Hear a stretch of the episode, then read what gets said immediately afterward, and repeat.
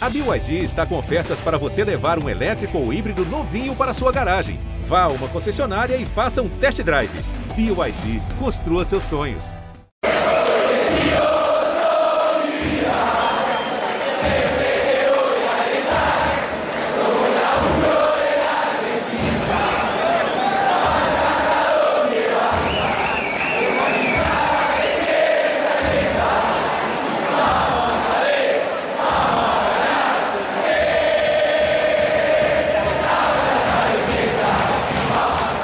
Antigo estádio do Independente, a charmosa Doble Viceira, estava absolutamente lotado. Não tinha espaço para mais ninguém no domingo de clássico em Avejaneda. Era maio de 1994 e pelas imagens a gente percebe também que fazia frio e a tarde estava nublada. Em campo, Independiente e Racing. Arranca ya Usuriaga con Garnero, este con Perico. Viene el pelotazo para Ramber, anticipa Costas, corre Gendulain, la tiene García, el turco lucha con Decio.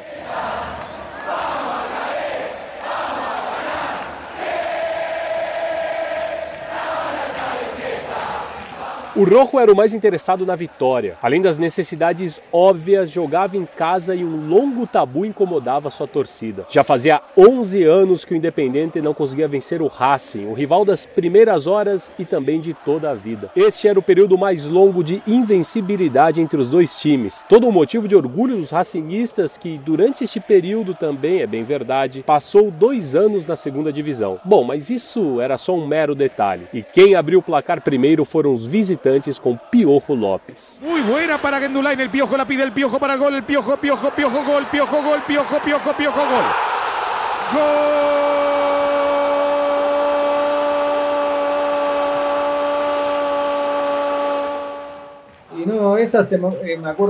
Eu me lembro que o Pablito, um cara que costumava ir nos jogos com a gente, comentou que tinha um amigo que era piloto, que tinha um aviãozinho, que isso, que aquilo outro. E naquela época, nas praias argentinas, sempre passavam aviões puxando faixas com propaganda.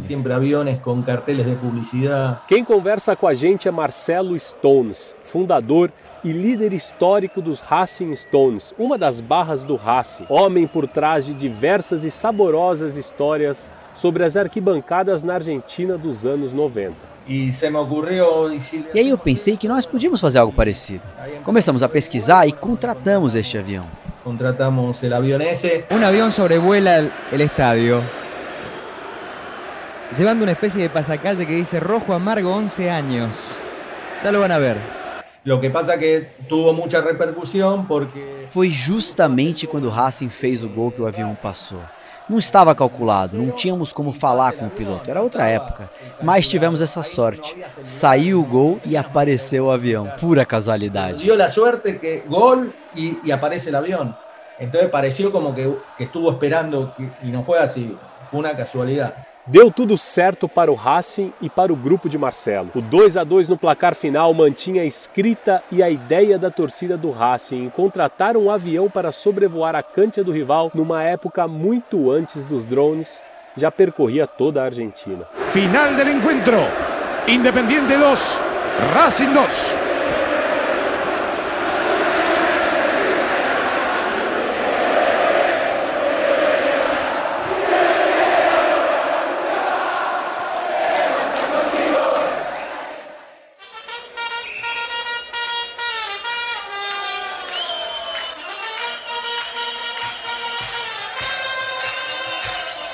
E assim, Cintia de Futebol? Eu sou Léo Lepre e esse é o La Pelota. E eu sou o Cauê Dias. Você está no podcast de futebol sul-americano do Globoesporte.com. E acá, la pelota no se mancha.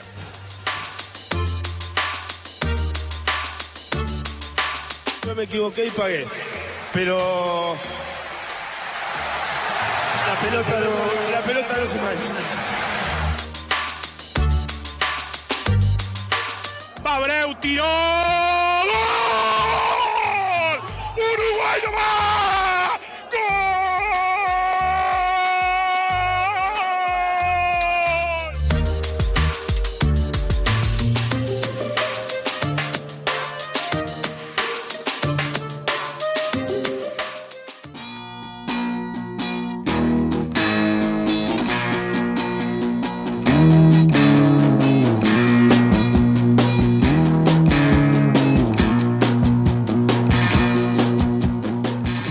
Os Racing Stones surgiram no final dos anos 80, começo dos 90, mais como uma necessidade. Os garotos que estudavam e tinham gostos em comum para além do Racing queriam viajar pelo país para acompanhar os jogos do time como visitante, mas ficavam sempre à mercê dos horários de saída dos trens e da disponibilidade de ônibus para cidades do interior. E apesar da escolha roqueira indicar um certo fanatismo musical, acredite, o nome apareceu mais pela onda rolinga, por aquela moda no visual, no jeito de se vestir, sempre com jeans, tênis baixos e principalmente os cabelos compridos.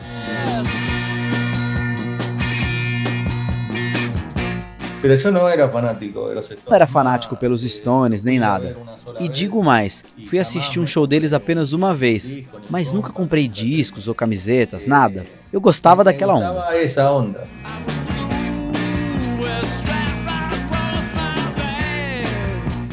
Nosotros con los Stones eh, Hacíamos muitas coisas por el clube, sempre. Nós fazíamos muitas coisas para o clube.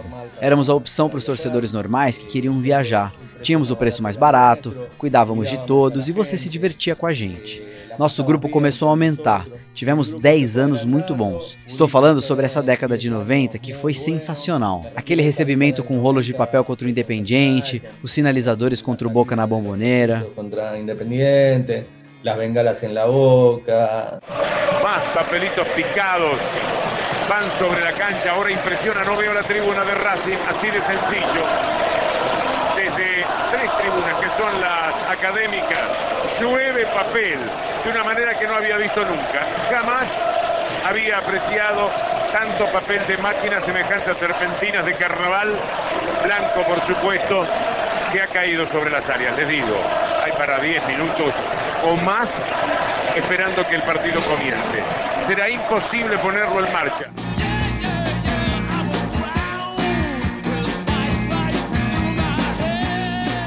A primeira vez que Marcelo e os amigos percorreram as arquibancadas pedindo a colaboração dos outros torcedores para uma surpresa foi justamente para alugar o avião do começo deste episódio. Ninguém sabia de nada, é claro, ele mantinha as ideias em segredo e não revelava o que estavam preparando para o próximo clássico, justamente porque nada podia dar errado. Mas depois daquela tarde contra o Independiente, do rasante na cancha do rival, tudo ficou mais fácil. A parte depois iam passando os clássicos. Depois, quando chegavam os clássicos, todo mundo vinha perguntar: "E o que vocês vão fazer?"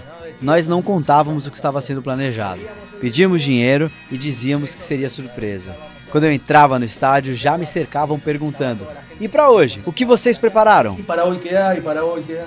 É impactante o que se vê. E diretamente, aunque les parezca que estou exagerando um poquitito, toda a área e os costados se han convertido em um lago helado con hielo arriba, que tapa totalmente el verde de la cancha en ese sector. Y cae más todavía.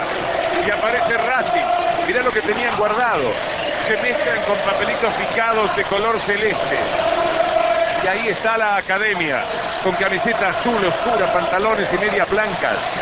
Bombas de papelitos picados lanzan al aire. Es un recibimiento mais ou menos para um equipo que vuelve de Tóquio com a Copa do Mundo. A narração de Victor Hugo Morales, o mesmo homem que ajudou a imortalizar os dois gols de Maradona contra os ingleses na Copa de 86, descreve com perfeição o impacto visual daquele recebimento. A torcida do Racing se preparava para outro clássico contra o Rojo, só que agora sendo mandante no cilindro de Avejaneda. Quem quiser, depois de escutar esse episódio, pode procurar pela internet que vai se encontrar com o vídeo, uma loucura absoluta. Naquela tarde, Marcelo exagerou. Foram 40 mil bobinas de papel que despencaram das arquibancadas e taparam completamente o gramado em uma das áreas. O gol ficou absolutamente soterrado debaixo de tanta bobina. Eram 40 mil bobinas. Conseguimos entrar com elas na madrugada, mas não tivemos problemas porque foi no nosso estádio. Tínhamos um contato que abriu uma porta pra gente e entramos com tudo na noite anterior. Eu tava ficando maluco porque queria que todo mundo jogasse ao mesmo tempo quando o time entrasse em campo. Eu ficava gritando para não se apressarem, para esperarem, mas quando alguém viu uma bobina voando, depois viu 100, viu 200, aí não dava mais para saber se o time tinha entrado em campo. Todo mundo começou a jogar as bobinas e a nossa sorte é que tinha tanta bobina que o time entrou em campo e a torcida ainda estava jogando. Ficou muito mais bonito. Racing es así, cuatro empates, una derrota. Este su balance en el campeonato es nada y Racing vuelve a vivir siempre. se permite todos los sueños siempre, acaricia de una manera tan extraordinaria la ilusión, la mima de tal forma que de vez en cuando tendría que llevarle un poco más el apunte. Algún hincha veterano se da vuelta, mira la cabina como diciendo, usted se da cuenta lo que es esto. Está diciendo por radio la maravilla que estamos presenciando.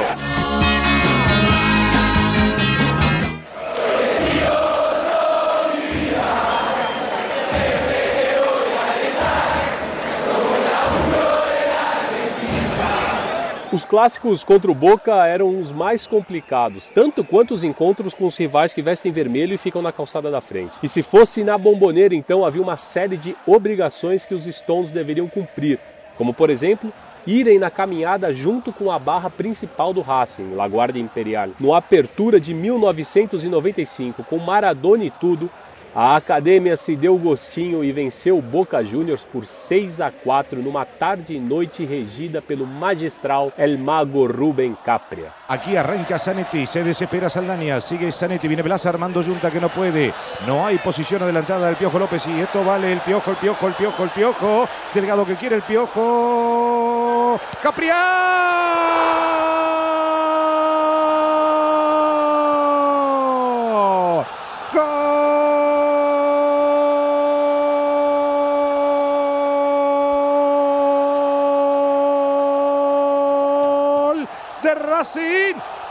4.30, el mago Rubén Oscar Capria. La bengala eh, tuvo su grado de dificultad. Os sinalizadores tiveram um certo grau de dificuldade porque foi perigoso, já que tivemos que entrar com elas na bomboneira dois dias antes do jogo. A barra do Boca estava ali por perto, fazendo um churrasco. Se alguém nos identificasse, teria tempo para fazer alguma coisa com a gente, sabe? Y hacernos algo, ¿viste?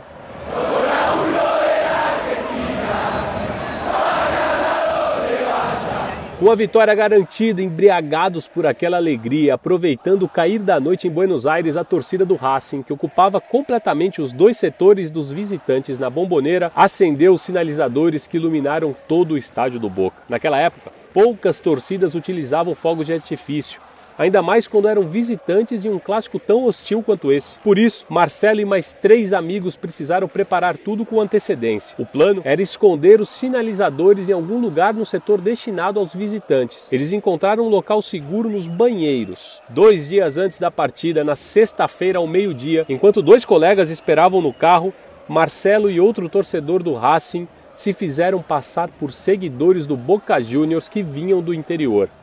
Tínhamos conseguido duas carteirinhas de sócio do Boca e falamos para o segurança que éramos torcedores do Boca e que vínhamos do interior da Argentina. Queríamos conhecer o estádio porque não podíamos ficar em Buenos Aires para o jogo. Dissemos que dali já tínhamos que pegar o ônibus para voltar para nossa cidade. Estávamos com mochilas nas costas e os sinalizadores dentro. Foi mais fácil do que imaginávamos.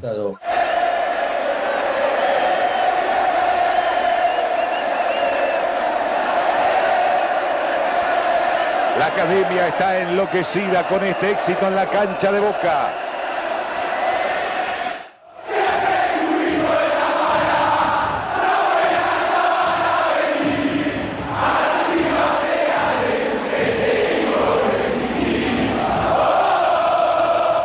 De todas as loucuras e entregas que fez pelo Racing, nenhuma se compara ao orgulho que Marcelo sente quando fala sobre o prédio de Tita Matiusi, onde hoje treinam as categorias de base do clube. O terreno, a terraplanagem, as cercas, as primeiras obras, os primeiros tijolos, os primeiros campos, os primeiros vestiários, tudo ali começou com um grupo de 20 torcedores do clube que decidiu procurar uma área, um local onde as canteiras do Racing pudessem treinar. Naquele tempo, a base do Racing vivia alugando estádios pela zona sul da Grande Buenos Aires para mandar seus jogos. Era algo que incomodava a torcida, que percebia que poucos jogadores apareciam como joias da casa. Eso sí, eso es mu- es un orgullo.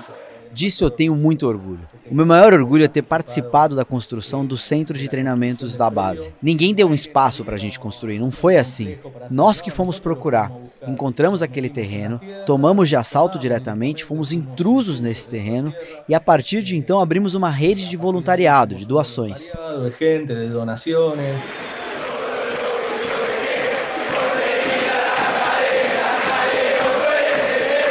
E se hoje o Racing Clube tem um dos melhores centros de formação de atletas da Argentina, deve isso aos seus torcedores. Aos 20 loucos, como o próprio Marcelo se refere, que abriram caminho, conquistaram terreno, mobilizaram outras pessoas e em apenas dois anos inauguraram a obra e entregaram as chaves ao clube. Bueno, e a partir daí eh, Racing eh. E daí em diante o Racing foi melhorando. Claro que não apenas por causa disso, mas hoje você vai no centro de treinamento das inferiores e já tem oito campos, vários hectares para seguir crescendo, construir outras coisas, tem atividades sociais, hóquei feminino, campos sintéticos, infantis, até o time principal treina lá de vez em quando. E tudo por causa de 20 loucos que se meteram naquele terreno e começaram a construir. Entrena muitas vezes no prédio. Bueno, e todo a base de 20 locos que, que se metieron en las tierras.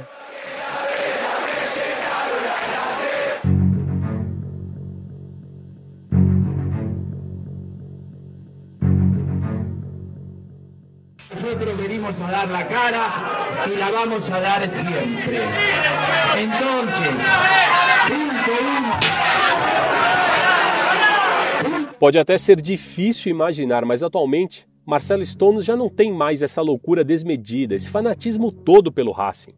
Ele escolheu se afastar, partiu para uma desintoxicação, termo que utilizou várias vezes na nossa entrevista, que durou mais de uma hora e meia. Para Marcelo, tudo começou a mudar em 2001, quando a administradora Blanque Celeste assumiu o comando do clube depois de um período muito instável em que o Racing sofreu uma ameaça muito séria. Em 1999, já fundado numa crise financeira que parecia irreversível, a fiscal Liliana Ripoll, que cuidava do processo de quebra do Racing, deu a seguinte declaração diante dos vários microfones dos jornalistas. Nestas condições está o Racing extinguido este, ha dejado de existir Racing Asociación Civil.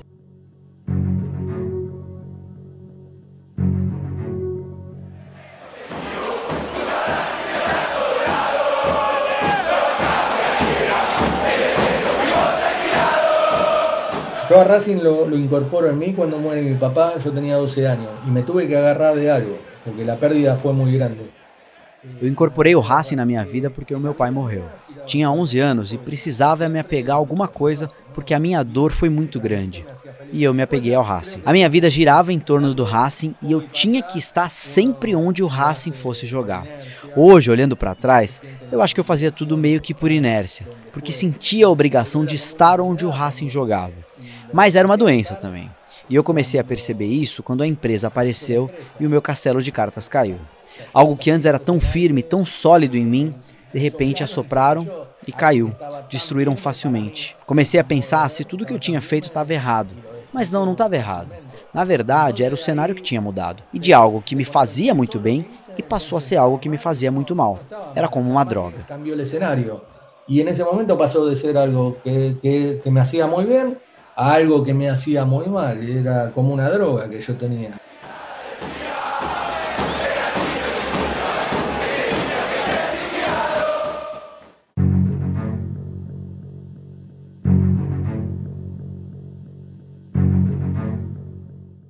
é la una, este, são as cinco e pico, mais ou menos. A decisão de se afastar foi muito difícil por vários motivos.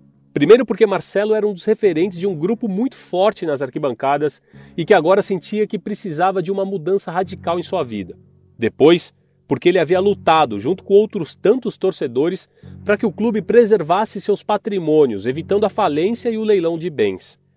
Por isso, sentiu-se particularmente traído quando uma empresa particular, essa administradora batizada de Blanque Celeste, tomou as rédeas do que era uma associação civil e cancelou o direito dos sócios de opinarem e participarem das escolhas do Racing para o futuro. A forma que me encontrei de me livrar da doença foi impondo distâncias a ela, e muita distância 6 mil quilômetros. 6 mil quilômetros.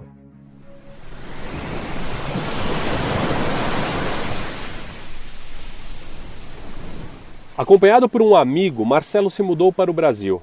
Compraram um quiosque em Salvador e decidiram que ficariam por ali, vivendo um tempo, o que para ele, em especial, serviria para marcar uma profunda mudança em seu estilo de vida. E foi justamente em 2001, quando trabalhava atendendo seu quiosque à beira da praia de Salvador, que o Racing saiu de uma fila que durava 35 anos. O campeonato conquistado em dezembro daquele ano jamais fue comemorado por él. Los fotógrafos y las cámaras de televisión rodeando a Merlo, los jugadores de Racing, racimo, humano, albiceleste bajo el cielo de los mismos colores, para que después de 35 años Racing, en un partido que dejará mucha tela para cortar en términos de polémica, empata y es el campeón y desaira a River y su goleada y le gana finalmente por un punto el campeonato a los millonarios. Está Racing festejando en el círculo central con sus jugadores. Yo había liderado los Racing Stone durante 10 años, lo habíamos fundado en el 90. Eh, y, toda la vida se esperó por esse campeonato, el 2001.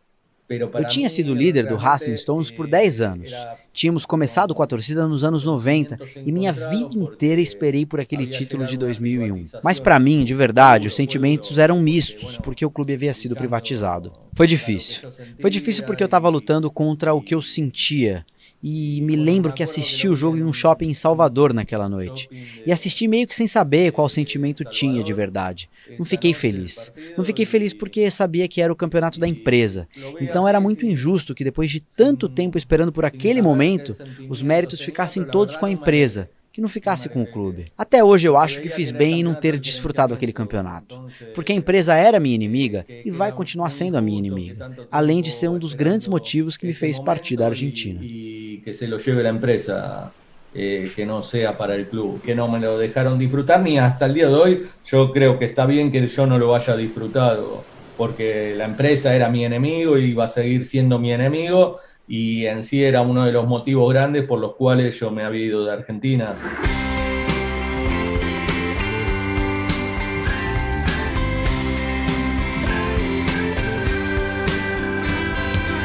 Desde que saiu da Argentina naquele 2001, meses antes do Racing cortar a seca de 35 anos sem um título local, tempo em que Marcelo viveu na pele, de cabo a rabo durante seus anos à frente dos Racing Stones, ele nunca mais voltou a morar na Argentina.